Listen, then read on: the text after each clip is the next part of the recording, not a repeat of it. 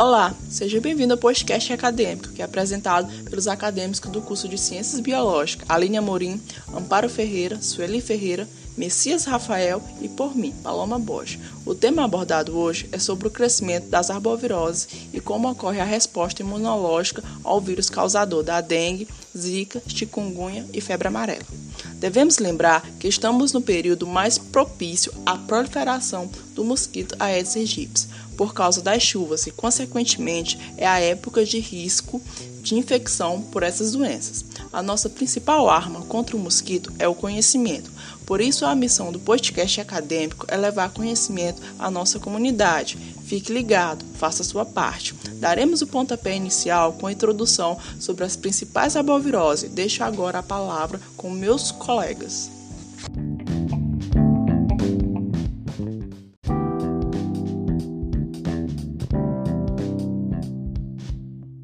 Aline Amorim da Silva, acadêmica do curso de Ciências Biológicas UAB 6, do Polo de Canto do Buriti. Vou falar um pouco sobre a febre amarela. A febre amarela é uma doença infecciosa de gravidade variável, causada por um arbovírus, vírus transmitido por mosquitos, do gênero Flavivírus, cujo reservatório natural são os primatas não humanos que habitam florestas e matas tropicais.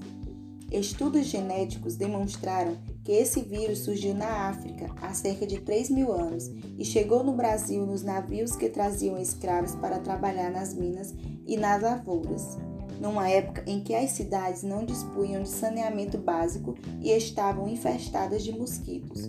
O resultado do encontro desse vírus da febre amarela com os mosquitos urbanos trouxe trágicas consequências para a saúde da população. A transmissão se dá por meio da picada do mosquito previamente contaminado ao sugarem o sangue de um indivíduo acometido. Nas cidades, o responsável é o Aedes aegypti e em ambientes de mata, os gêneros 8 e Sabetes.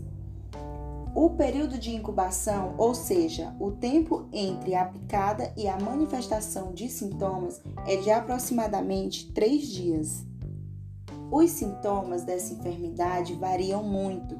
Podem ser leves a ponto de serem confundidos com os de uma virose banal e regredir espontaneamente, ou podem evoluir para uma complicação grave e morte. Febres com calafrios, mal-estar, dor de cabeça, dores musculares muito fortes, cansaço, vômitos e diarreia são sinais da doença que surgem de repente, em geral, de 3 a 6 dias após a picada do inseto, que é o período de incubação do vírus.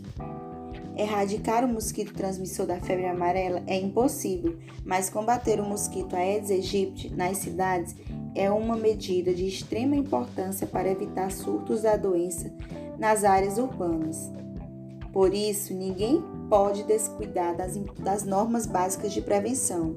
São elas: eliminar o foco de água parada, que possa servir de criadouro para os mosquitos, e usar repelente de inseto no corpo, assim evitando as picadas do mosquito.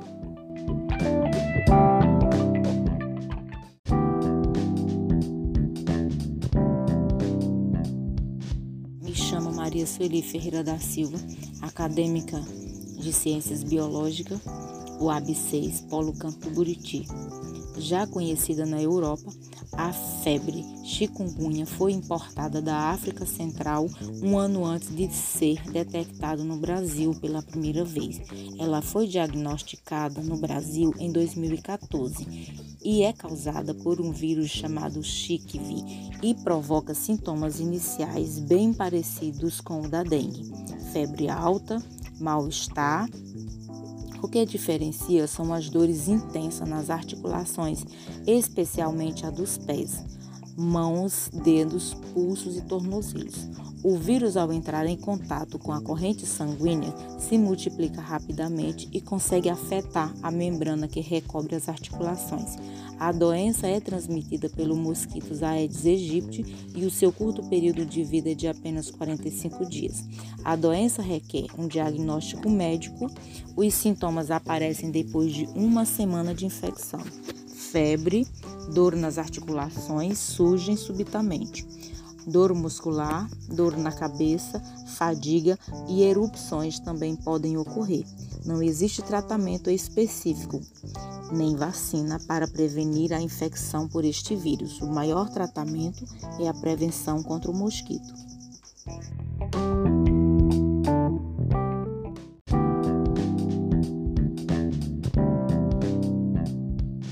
Olá, me chamo Messias Rafael, sou acadêmico de Ciências Biológicas da UAB 6, no município de Canto do Buriti. Eu irei falar um pouco sobre a dengue. A descrição da dengue se dá por é uma doença febril aguda, sistêmica e dinâmica, que pode apresentar um amplo espectro clínico, variando de casos assintomáticos a casos graves e óbitos. O agente etiológico é o vírus RNA arbovirus do gênero Flavivirus e pertencente à família Flaviviridae. São conhecidos quatro sorotipos. O modo de transmissão se dá pela picada do mosquito Aedes aegypti no ciclo de ser humano, Aedes aegypti, ser humano. Após o repasto de sangue infectado, o mosquito está apto a transmitir o vírus depois de 8 a 12 dias de incubação extrínseca. A transmissão mecânica também é possível quando o repasto é interrompido e o mosquito imediatamente se alimenta no hospedeiro susceptível próximo. Não há transmissão por conta direto de um doente de suas secreções com pessoas sadias, nem por intermédio de água ou alimento. O período de incubação vai de 3 a 15 dias, sendo em média de 5 a 6 dias. Ah, vou falar agora sobre os sintomas que essa doença causa. Os sintomas são febre alta, erupções cutâneas e dores musculares e articulares. Em casos graves, há uma hemorragia intensa e choque hemorrágico. Quando uma pessoa perde mais de 20% do sangue ou fluido corporal, o que pode ser fatal em alguns casos. O tratamento ele se dá por ingestão de líquidos e analgésicos e os casos graves exigem cuidados hospitalares. Então o paciente ele precisa ficar internado por vários dias para sua recuperação. Esse foi um pouco sobre a dengue e aqui eu encerro a minha participação.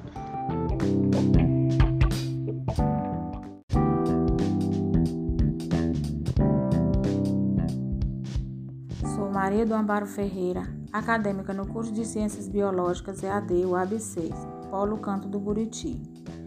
O Zika vírus tem origem na floresta Zika, perto de Entebbe, capital de Uganda, onde o vírus foi isolado pela primeira vez em 1947. Os arbovírus são transmitidos por picadas de insetos, especialmente os mosquitos. A doença pelo Zika vírus apresenta risco superior a outros arboviroses, como a dengue, febre amarela e chikungunya, pelo desenvolvimento de complicações neurológicas como encefalite, síndrome de Guillain-Barré. Uma das principais complicações é a microcefalia. O transmissor vetor do Zika vírus é o Aedes aegypti. A doença se inicia com manchas vermelhas em todo o corpo, febre baixa, dores no, pelo corpo e nas juntas, mialgia e dor de cabeça. As formas de transmissão do Zika vírus são pela picada do mosquito Aedes aegypti, pela via sexual e de mãe para o feto durante a gravidez. O diagnóstico do Zika vírus é clínico e é feito por um médico. O resultado é confirmado por meio de exames laboratoriais ou teste rápido. O recém-nascido com suspeita de comprometimento neurológico é necessário exames por imagem. O tratamento é feito de acordo com os sintomas, com o uso de analgésicos e antitérmicos e outros medicamentos. A infecção, na maioria dos casos, é branda e tem cura espontânea. As, as, principais complicações são neurológicas e devem ser tratadas caso a caso.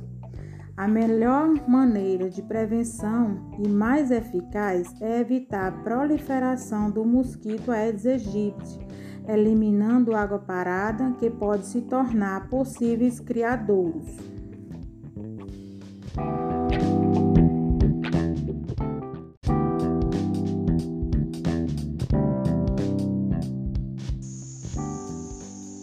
Muito bem, galera, estou de volta. Após a introdução, esclarecimento e curiosidade exposta por os meus colegas, a partir desse ponto falarei sobre os aspectos imunológicos dessas doenças, dando ênfase a como ocorre a resposta imunológica aos vírus causadores da dengue, zika, chikungunya e febre amarela.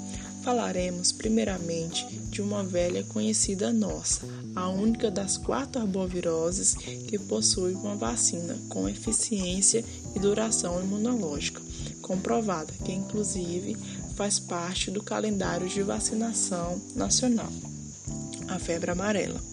Antes de continuarmos, tenho que fazer uma menção ao fato de que alguns estados já possuem um ensaio de vacinação contra a dengue. É, caro ouvinte, isso mesmo, existe uma vacina contra a dengue. Porém, tanto a sua eficiência quanto a sua duração da capacidade imunológica da mesma ainda é um objeto de estudo, tanto que a própria ONS restringe a sua aplicação sendo necessário um teste antes para saber se o paciente já foi exposto ao vírus. Após essa menção, que serve também como uma curiosidade, voltamos a falar sobre a febre amarela. A mesma circula pelo sangue de 2 a 5 dias. É nesse período que o mosquito pode picar uma pessoa infectada, passando assim a ser um transmissor da doença. No nosso corpo, o vírus chega inicialmente às células glândulas linfáticas, aonde se multiplicam. Depois disso, chega em diversos locais, como baço, medula, rins e fígado, aonde novamente se multiplicam mais uma vez. Nesse momento, o indivíduo começa a apresentar sintomas. Há casos em que o sistema imunológico é capaz de produzir anticorpos suficientemente rápidos para combater o vírus no início, ficando assim a pessoa imunizada e livre da doença. Porém, não podemos esquecer a vacina, que é a medida mais importante para a prevenção e o controle da mesma. Então, dê uma olhada na sua carteira de vacina. Caso esteja tudo certo, meus parabéns. Do contrário, procure o agente de saúde, ele saberá como agir e lhe dará todo o suporte. Voltamos a falar da dengue, afinal, já mencionada ela anteriormente. A parte da vacinação deve ser deixada um pouco de lado até que seja viável a toda a população. Aqui o ponto é a eliminação dos focos, onde o mesmo vale para, para chikungunya e a zika. Afinal, o mosquito transmissor é o mesmo, Aedes aegypti. Infelizmente, os quatro tipos de dengue circulam em todo o território nacional. Aquele velho mito de que, ao se contrair dengue somente uma vez, é uma meia-verdade, porque podemos ser infectados por outros tipos de dengue, os mesmos, os mesmos que o nosso organismo já possui anticorpos da primeira infecção. Agora falaremos como o vírus age no nosso organismo. Primeiramente, ele se multiplica em células musculares e depois se espalha para todo o organismo. Infelizmente, não existe medicação de uso clínico. No caso mais leves, a administração é apenas por analgésicos e antitérmicos. Atenção, não auto se medique sem orientação médica. Ao notar os primeiros sintomas, dirija-se ao hospital mais próximo de você. Vamos lá, novamente devemos nos alertar a todos os possíveis focos, focos ao meio ambiente propício ao mosquito. Então, gente, nada de água parada ou entulho em terrenos baldios. Faça sua parte. Por fim, temos a zika, a chikungunya, que também é transmitida pelo Aedes aegypti. E no caso especial da zika, devemos ter uma atenção devido ao caso em que a mesma está relacionada à microcefalia. Devido ao fato de sermos tipos de arbovirose relativamente nova, ainda não se sabe exatamente como ela age no nosso organismo De acordo com pesquisas e artigos, ela afeta o sistema imune e tendo preferência às células jovens do sistema nervoso central.